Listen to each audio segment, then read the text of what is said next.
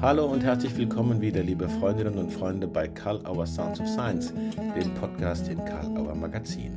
Unser heutiger Gast ist Richard Hill, australischer Neurowissenschaftler und Psychotherapeut.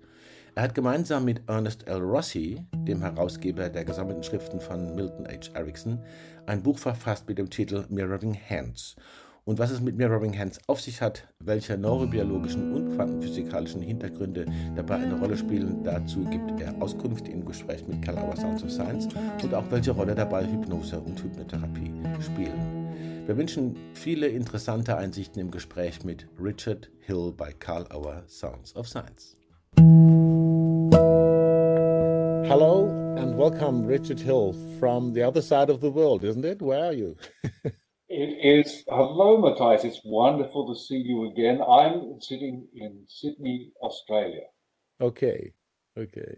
I just asked you when we met each other, did you have a good flight? But there is no flight necessary now. Yes. Yes, I know. I, I walked all the way from the bathroom uh, into the living room. Okay. Richard, uh, it's fun that you have time to uh, talk about your book that is uh, just coming now in the in a German edition that you wrote together with Ernest Rossi. We'll speak about Ernest later in the time, but uh, I directly want to start with the technique that you call mirroring hands, and it's uh, it's very very interesting to see, and for some people surprising. What is it? You call it a responsive or client's responsive technique. So what does that mean for a therapeutical technique like mirror hands to be responsive? This is such a, a seemingly simple question, but it's a it's a fascinating uh, concept that uh, I took to immediately. And one of the reasons why I took to immediately this idea of being client responsive, meaning the other person responsive, is because I was an actor for 25 years. Ah, you were an actor? Uh, yeah. And, and interestingly, our dear friend Ernest Rossi took two years of acting classes with Lee Strasberg uh, in order to improve his, his connection. And what it means is that it's, it's really uh, something that I am going to think be pushing for the rest of my life and working at. I think it's a step, a, a step ahead or step, a, a next step from Rogers, where we make people person centered where you're actually truly uh, acknowledging that the the uh, the therapeutic session is co-created, and in fact, it is the uh, client that is providing the most important initial information. Yeah. Now, certainly, the therapist uh, is required to then respond to that information that the client uh, provides with all the experience and knowledge and, and assistance that the, the client is looking for. But it is extraordinary how much we will help the client by telling them how much we know and taking them down a, a, a therapeutic pathway that you know we have great confidence in and good uh, uh, references and so on and so to, to validate, only to find that we're not getting the great success that we need. So the client responsiveness starts with curiosity. With what? Curiosity. With curiosity. Okay, sorry. Hmm? No, so to be genuinely curious mm. about what it is that the client has brought into the space. Yeah. And genuinely uh, appreciating that you don't know that as a therapist, I don't know. I'm going to be, be making some fabulous educated guesses and, and sensitive calculated responses. but it is in, in, in the client. And we use a number of techniques in order to, to do that process. But principally, we start with that curiosity. I wonder if you are going to do this. And I wonder, will you do this? And are you ready for so and so? And we use this extraordinarily simple technique called the open ended sentence, where we might just say to a client, I can see that you're quite, um, uh, and in that little pause, they will, they will fill that pause. Now, what they will very often do is tell you what they really feel, because of course I might see a client who's anxious, and I'll say, "Now I've watched you, and I can, I'm, I'm seeing that you're very anxious at the moment. Now that's a beautiful thing to say. But they then go, oh, well, I must be there. Uh, so I, I will be. And people, uh, obviously, the, the first question is, what if your client says, well, I don't know how, you know, what are you leaving a, a, a, a gap there for? You're, you're supposed to tell me what to do. I say, oh, you would like me to tell you what I think. Well, I'm actually thinking you're quite anxious. Uh, how do you okay. feel about that? So even when the client says, tell me what you think, you don't tell them what you think until they say it, until yeah. they, or show it. Sometimes they show it in their body movements as well. Hmm. So, so uh, if you start with that question that you said, then that you let the client start, then uh, the role of the therapist comes into an interaction process somehow. Okay. It's mm -hmm. it's very much like acting. Uh, mm. You know, we, we used to say someone who uh, who gives back their piece of dialogue after the other person has said theirs, and then they wait till they say theirs in return. it. That's called a wooden actor. Mm -hmm. uh, and I think that we have a lot of wooden therapists mm -hmm. who have good hearts and good intent, but what they're doing is they're just waiting for the client to say what they need to say, and they're going, "Oh, I know what's going on here," and and they yeah. they come in just maybe a little bit too soon. Yeah. Well, um, now we go to the to the name mirroring hands. So the hands play a, a, quite central role in this special technique and this special client responsive technique. So we don't have the possibility here. We see each other, but people just listen to our talk. We don't yes. have the possibility to show something but maybe uh, you have an idea to to bring something to point what really happens with the hands. How, how can i imagine what happens with the hands when i use mirroring hands technique? And so uh, the mirroring hands name really just emerged out of the, the, the long history. Uh, uh, ernie rossi was with Erickson and they were using uh, the two hands, the mirroring hand, the magnetic hands, all those things. I mean, that goes know, way back to Mesmer and, and there. So yeah. I think the, the actual name is just one of those brands that doesn't necessarily uh, is not necessarily the most ideal, but okay. it's um, but it certainly is that we use the hands as mirrors, but not mirrors as in uh, equal reflection. We use them more like Alice in the Looking Glass, where one is the is the opposite of the other. One is the other. So the I, but the idea of mirroring hands, the concept of it is really uh, based around uh, complexity theory. This, yeah. we, and we, in the book, we make a chapter, is that everything that we can see, and uh, for those interested in, uh, in other things, we, we have this term, the phenotype this thing that we are able to observe. That is the emergent property after everything has happened, after all the elements have combined and they produce then the, uh, the, the, the phenotype, this thing we observe. So the emotions, the behaviors, the words they say, the movements they make, they're all uh, end point expressions Mm. So what we want to do is we want to find out what's underneath that. But because they're the uh, the emergent properties all gathered up together, it's a bit like you know, I mean, a human being is made up of heart and lungs and liver and muscles and and uh, you know, surgeons need to get in and differentiate the elements to mm. separate the elements a little bit. Now, yes. this has been um, there's another therapeutic process which is kind of like this, but it's a, it's a little bit impositional, and that's parts therapy, where the therapist will say, talk to the part and talk to the thing. We're sort of in that frame of thinking, but that's a, uh, um, there's a, I think it's very good, but I think there are some errors in the way they're, they're thinking. Yeah. Uh, so what we will do, for example, is we will just, once we've drawn attention, and I'll show how that's done in just a moment, but let's say someone has, has come for pain. They've got terrible pain. Yes. That pain could be a million things. Uh, it may be something very apparent. I have a pain in my shoulder, but goodness gracious me, that could go back to something that happened when they were four years old, you know, and a trauma yeah. and so on. And so forth. Yeah. Uh, but so let's put the pain. I wonder which hand we, I, we, we get the hands separated and focused, and I'll show you that in a sec. Uh, but we say, wonder which hand receives that pain. Well, I don't even send it into a hand. I, say, I wonder which hand receives it. Then the client, if the process is they're ready and it's suitable, it will receive. Now, here's the beautiful part of it. You go, yes, and that hand, and maybe it'll move away or down or do something, it'll do whatever. And you say, I wonder what's in the other hand. Is that the not pain? What mm-hmm. what is the thing that is not the pain?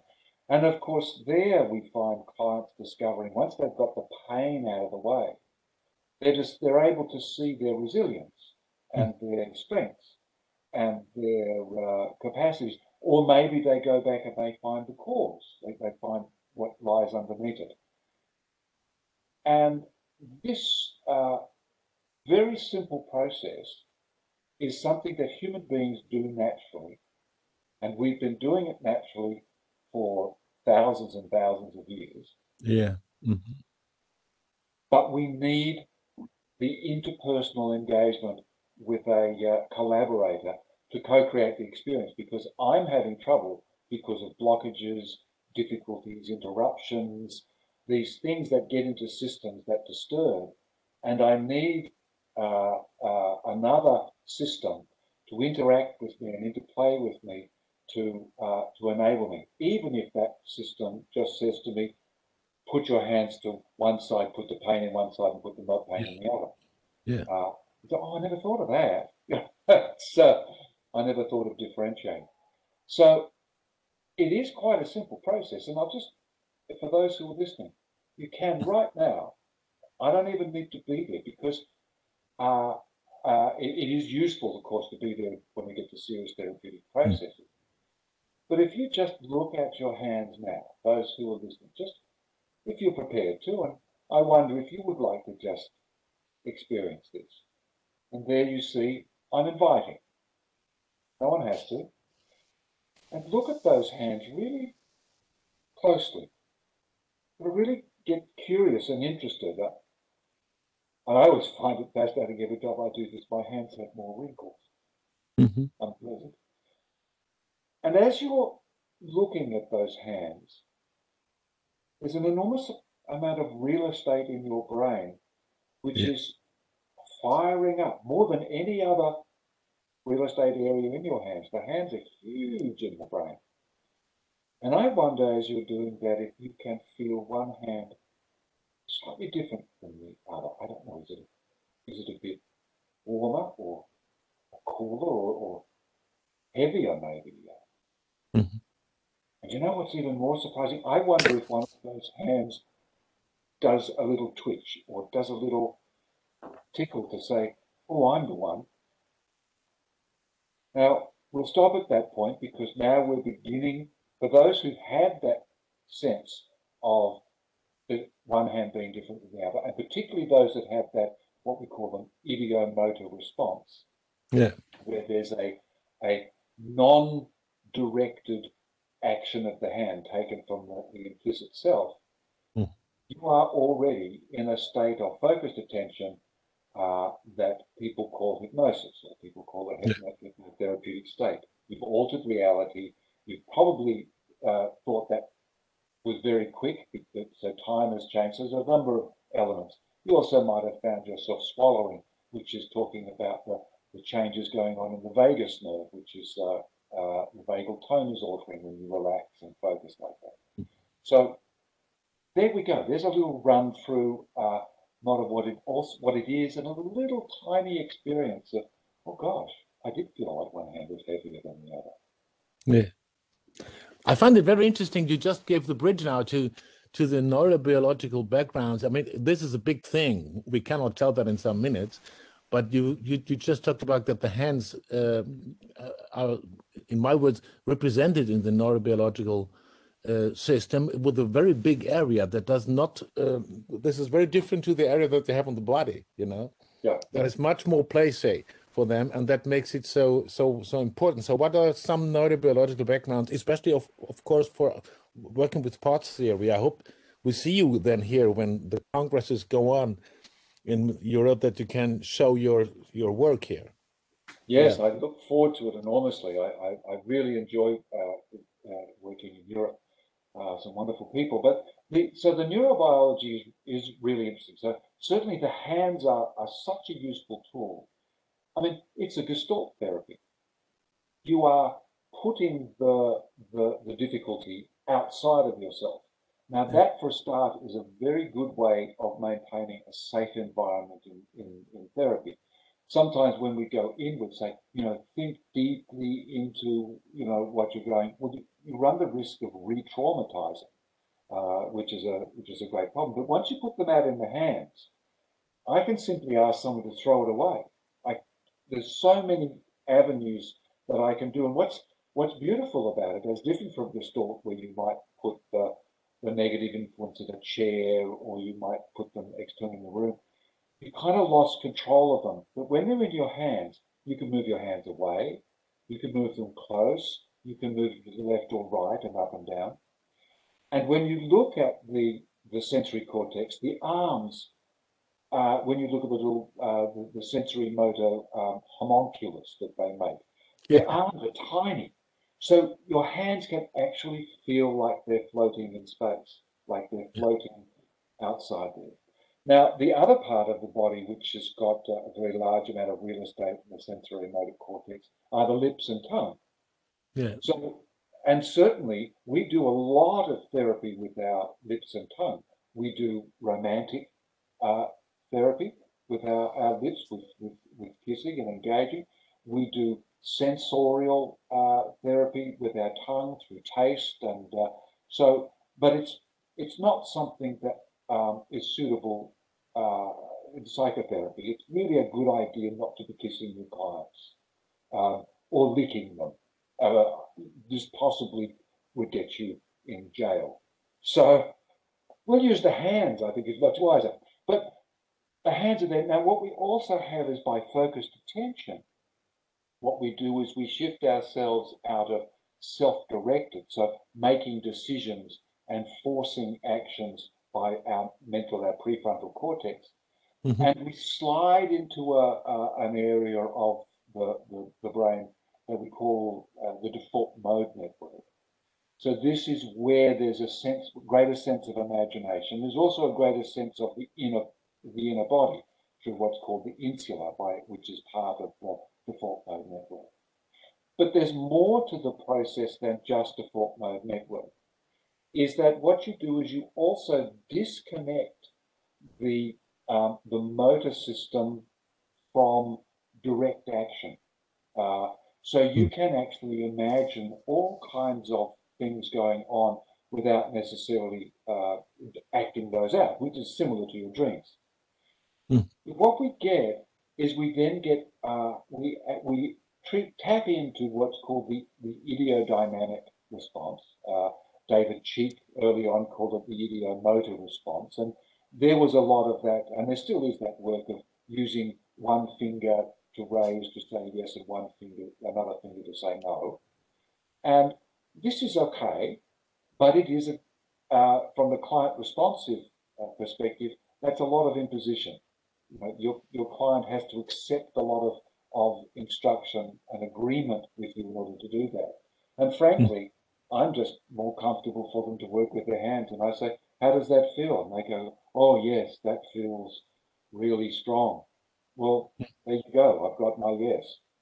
Uh, or if they say, no, no, I'm, I'm not feeling anything good, there's your no. You know? And so it, it, it actually is not such a big a deal to extract a yes or a no from someone from their implicit self through just these little body movements. Mm-hmm. Now, it's not unusual for the hands to actually exit the exit the, the experience, for them yeah. to fall down by people's sides, but they continue this this engagement. And it's also not unusual for the hands to begin to take on quite a life of their own.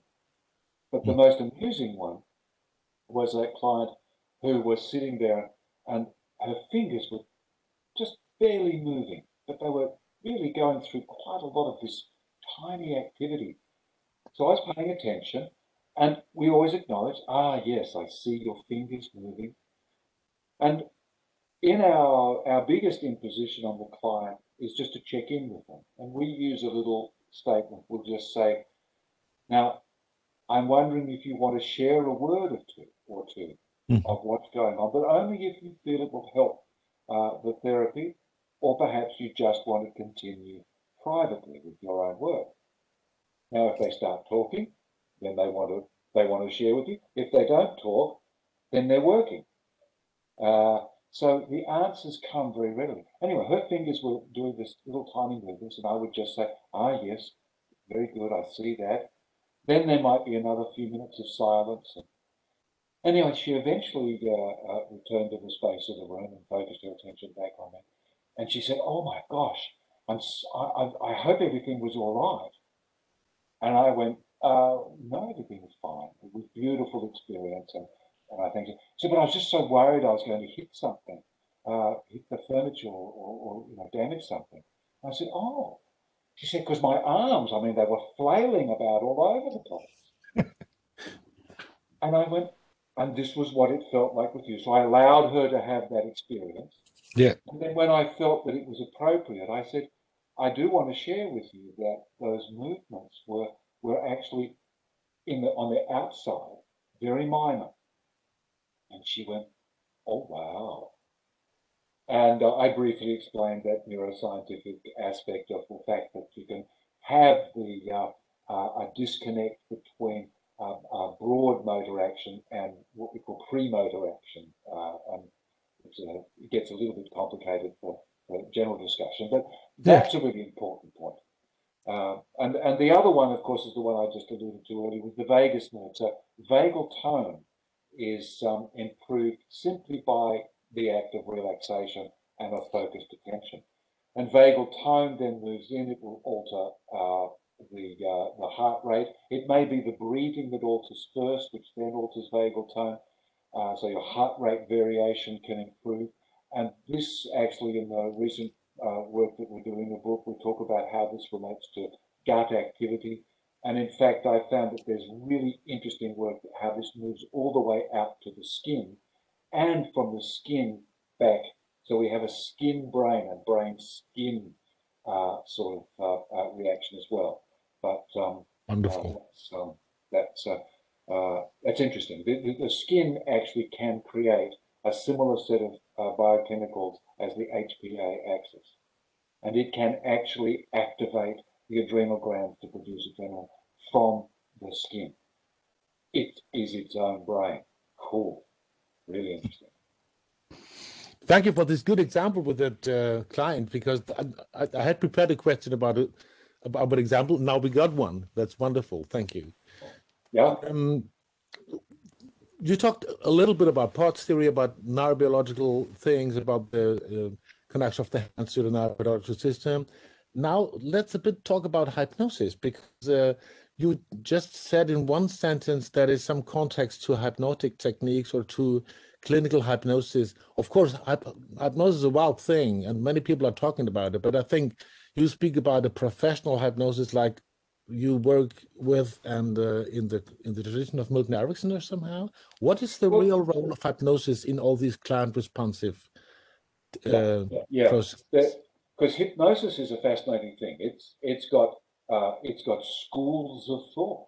Uh, it's got um, uh, schools of definition, um, and it's really again just a natural process. In fact, one of the the the uh, elements that we bring forward in the whole mirroring hands approach is that every therapy that exists already exists within human beings.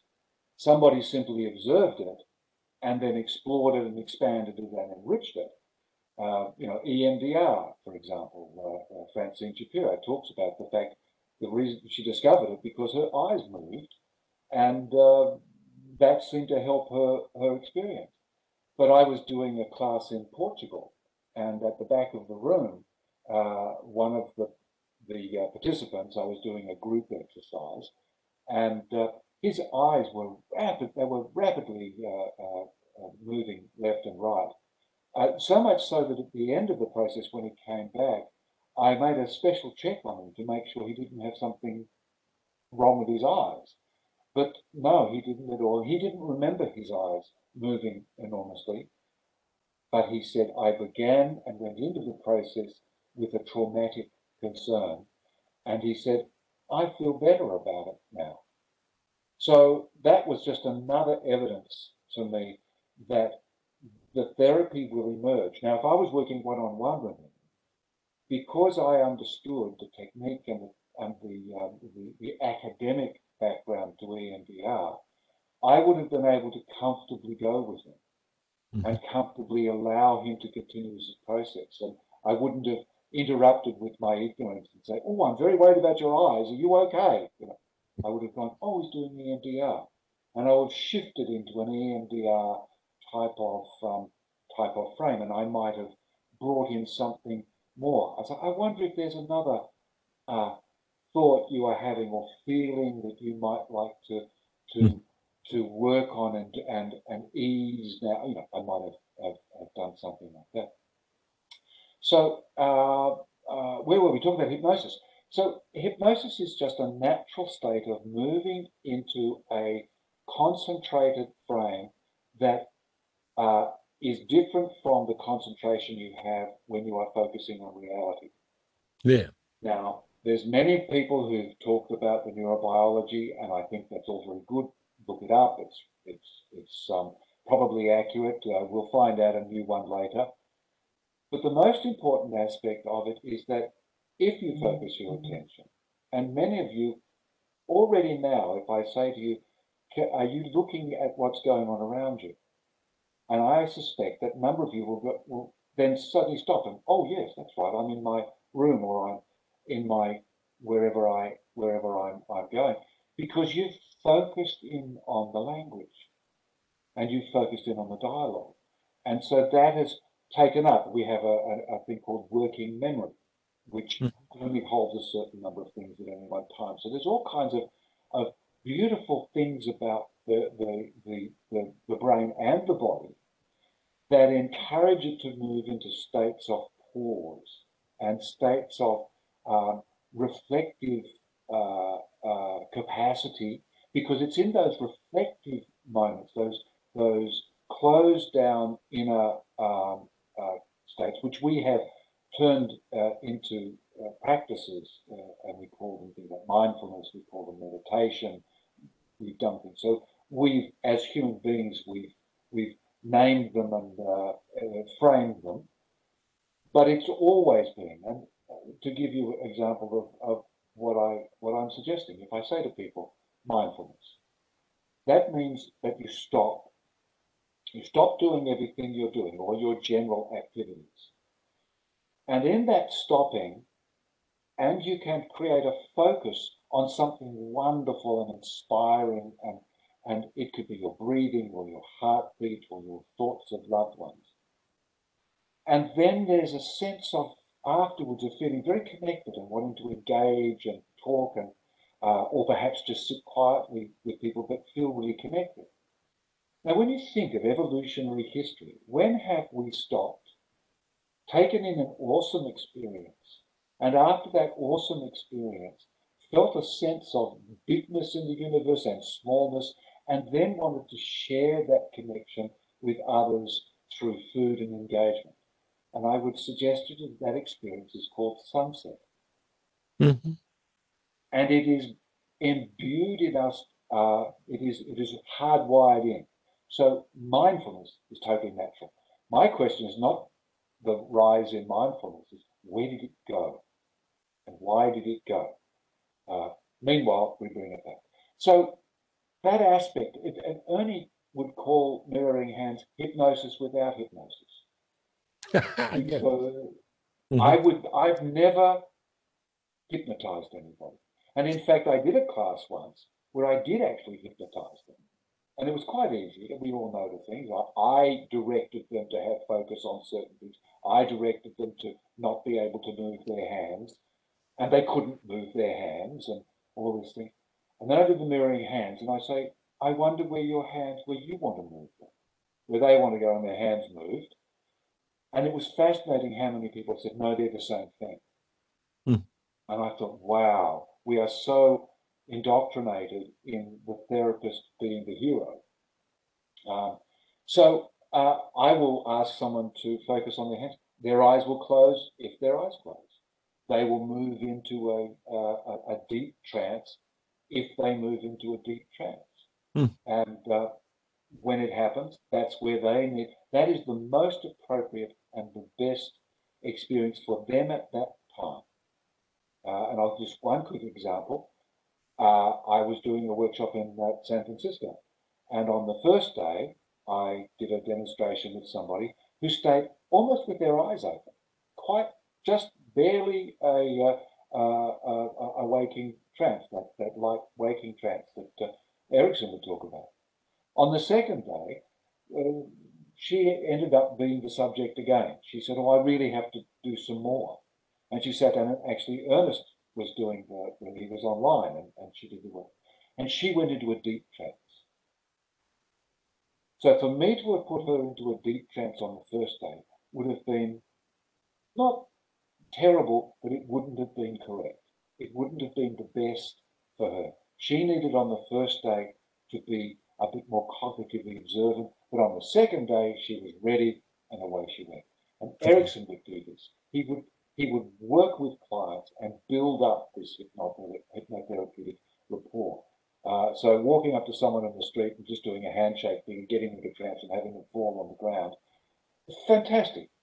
We can impose anything on anybody, but I must admit I'm not so inclined to do so. Yeah. You just talked about Ernest Rossi a little bit. I'm looking for it on the time because we just have the 30 minutes full, but it's so interesting. Yeah. Don't mind. It's it's absolutely interesting, and uh, I think we have to meet again and talk much more about other things.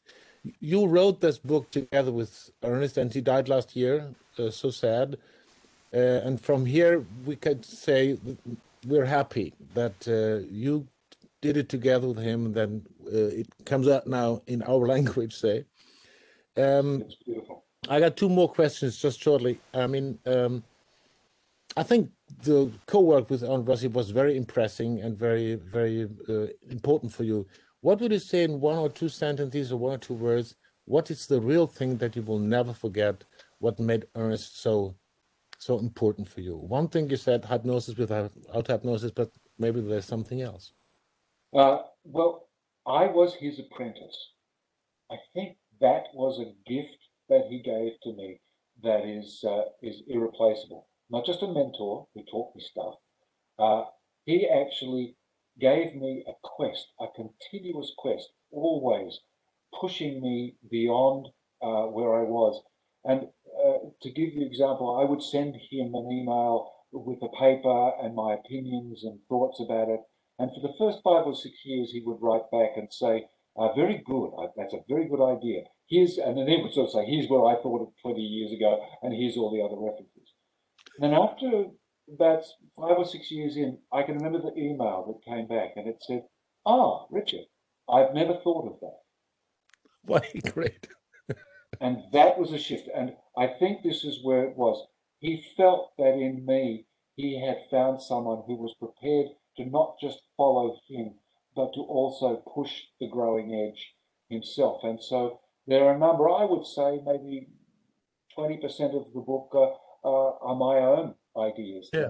that, Great. that, that have emerged out. And it's wonderful. And that for him to permit that was, uh, I think, the uh, and encouragement was the greatest joy for me. So we can wish a lot more people to say, I never thought about that. If they are very long experience and uh, just find new things with younger people and with others. Okay. Yeah, yeah. Richard, our our rituals in the Auer Sounds of Science interviews is that the last question is: Is there any question or anything that you might have been wished or expected uh, to be talked about and we did not do because I did not ask that? Is there anything that you say? I just ask it to myself now and give a last statement to it. I, I think the one thing that I want to add is is Ernest uh, uh, talked a lot about mind body medicine, the, the the book with David Cheek, uh, as we know, and then a lot of that work looking uh, and talking about the um, the biology, talking about genes and gene expression. And of course, in the last few years, we needed another 20 uh, to work on, perhaps even down to the to the quantum area. But the the thing that I want to say is this understanding this, uh, and we write it in the book, to think in the system, to see yourself as this beautiful, interweaving, self-organizing. Mostly, you don't have to do anything. But if the uh, the key phrase that I like to use is our job is to give the client the opportunity and the appropriate circumstances, because the human body will naturally move itself to well-being in those circumstances. We have an immune system for our biological health, and we have a mental health immune system for, for our emotional and uh, psychobiological health. And this is occurring not just in your mind space, not just in your mental space, it is occurring all the way down to your genes that are actually producing uh, new proteins that physically imbue and embed and engage, and you actually become the recovery. And that is what healing is all about. You creating the recovery in physical form within yourself that remains permanent. And I think that is my my final uh, gift to the to the to the question of, of my own question. Thank you very much. That was very important. I think this was missing in all the in, before. It was in it was in it, but it was not uh, really said in words as you did it now. Thank you very much, Richard, for this and for all the time that you gave us here for Sounds of Science and the people who are listening to us. I hope very much we meet again, not only in the internet but uh, real life when you can come back to Europe. Feel invited. Yes. Feel welcome. Right. When that little that little bug goes away. Yes. yeah. Take care and stay sane, and hope to see you again soon. Thank you, Richard. And everybody buy the book. Yeah, of course. Yes, they will. We do our best, and everybody who does it will say, This was the good invest. I, I learned so much. Beautiful. Thank you. Bye bye. Thank bye you. Thank you. Yeah, responsivity starts with curiosity. Und es ist doch durchaus sinnvoll, auch andere Fähigkeiten, die man im Laufe seines Lebens erworben hat, zu nutzen im Dienst von Klientinnen und Klienten in der Psychotherapie, zum Beispiel Schauspielerei, auch wenn es keine direkte Voraussetzung ist für Anwendung von Mirroring Hands. Wir danken an dieser Stelle noch einmal sehr herzlich Richard Hill für die Bereitschaft, mit uns zu sprechen und auch den Zeitunterschied zwischen Australien und Mitteleuropa so galant zu überbrücken. Ja, wir würden uns freuen, wenn ihr natürlich wieder positive Resonanz hinterlasst, wo immer ihr Karl Auer Sounds of Science hört und verfolgt. Wenn ihr weiterschaut in der Mediathek, mit wem wir alles gesprochen haben, so interessante Gespräche. Und natürlich schaut auch bitte in die Audubon-Universität. Und dann, frohe Ostern, gute Zeit, bleibt gesund. Karl Auer Sounds of Science, herzliche Grüße.